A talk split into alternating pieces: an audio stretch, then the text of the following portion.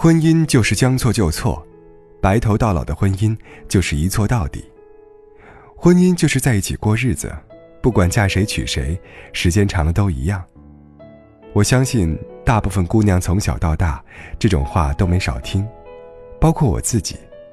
这种话到底听了多少遍，我自己都记不清楚了。好在不管听多少遍，我都嗤之以鼻，一点都没影响到我的三观。先讲个故事吧。国庆时，我和先生报了一个团，大概是三四十人，以家庭情侣为主。其中有两对夫妻令我非常感慨。第一对夫妻来自东北，两人还带着两个小孩，都是十来岁的样子。刚刚会合时，老公身上大包小包，老婆手里除了一个小拎包再无其他。老婆有点不忍心，对老公说。把背包给我吧，你一个人拿太沉了。老公满不在乎地说：“不重，就一些零食，能有多少分量啊？背东西都是男人的事。”老婆还是有点心疼地说：“等下要走不少路，你一个人背这么多会累到的。”老公说：“不会，你喜欢拍照，手里拿着东西不方便，你拍照的时候我正好放下来休息一下，不会累的。”老婆听了。神情越发柔和，有一种幸福的光晕在里面。两个孩子在他们身边你追我赶的打打闹闹。先生冲那个东北男人竖了竖大拇指：“哥们儿，好样的。”第二天，这个男人依然背着一个大大的包包，手里还拎着一袋吃的，每到一处就问老婆孩子渴不渴，要不要吃东西。等老婆孩子都喝上吃上后，他才会也跟着吃喝。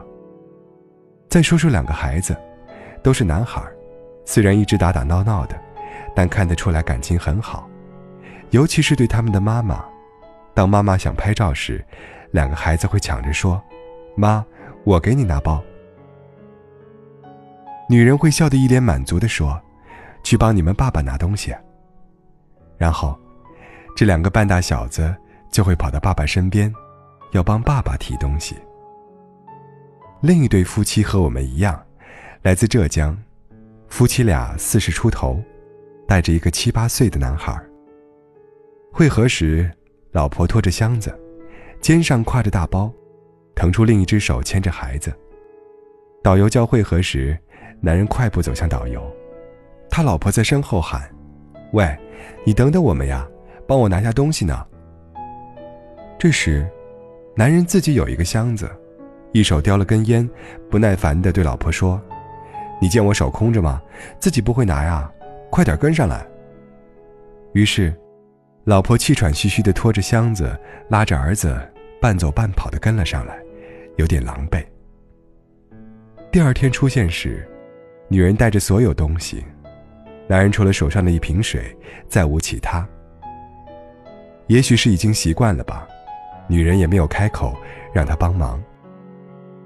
一路上，男人经常嫌女人掉队磨蹭，女人也会没好气的回敬：“我倒是想走快呢，问题是拿这么多东西还走得快吗？”男人丝毫没有帮她的意思，反而说：“叫你不要拿这么多东西，你非要拿，自己要拿那就自己背。”女人白了他一眼说。这些都是你儿子要用要吃的，我有什么办法？感情这是我一个人的儿子，不是你的，是吧？他们的儿子打断了他们的相互指责：“你们烦不烦啊？天天吵来吵去，出了门还这样吵，我怎么这么倒霉啊？”见孩子不满了，夫妻俩都住了口，但不妨碍他们相互瞪着对方。先生有位导师，学识渊博。德高望重，他的学生基本都是董事长、总裁或者高级职业经理人。前段时间，他过去听导师讲课，席间聊起家庭这一块。导师说：“我这辈子最反感的就是两句话，一句是婚姻久了，爱情就会变成亲情；第二句就是婚姻和谁过，到最后都一样。但凡婚姻幸福的人，都说不出这样的话。”要是和你伴侣无比恩爱，你会告诉他说：“我们现在只剩下亲情，没有爱情了吗？”好的婚姻，既有亲情式的踏实平凡，又有爱情里的相互欣赏和喜爱。至于和谁过都一样，就更不着调了。先生回来非常兴奋，说我导师的观点和你一模一样的，他还邀请我下次带你去家里玩儿。要知道这么多年来，他从来没私下邀请过我，我还得沾你的光呢。经常看到有评论说。结婚久了就会知道和谁过都一样，这么毫无逻辑、完全与现实背离的话，怎么会有这么多的拥趸者呢？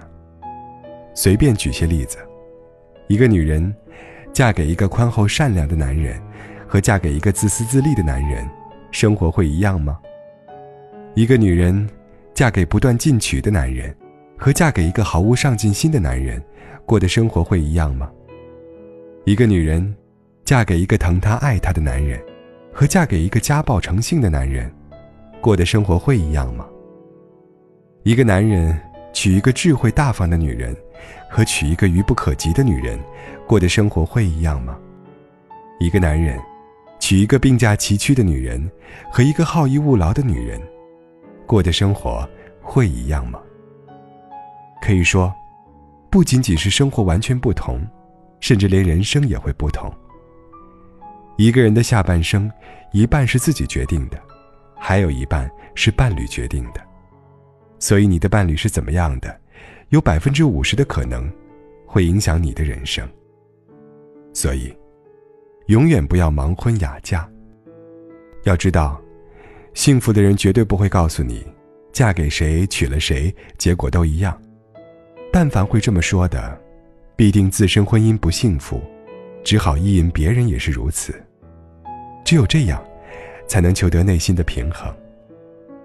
可是，我们必须明白一件事：一个自身婚姻不幸福的人，是无法指导你去获得幸福的婚姻的。幸福的人，能够和你分享幸福的秘诀；不幸的人，只能和你分享不幸。因为，没有享受过婚姻的幸福，如何向你描绘幸福的感觉呢？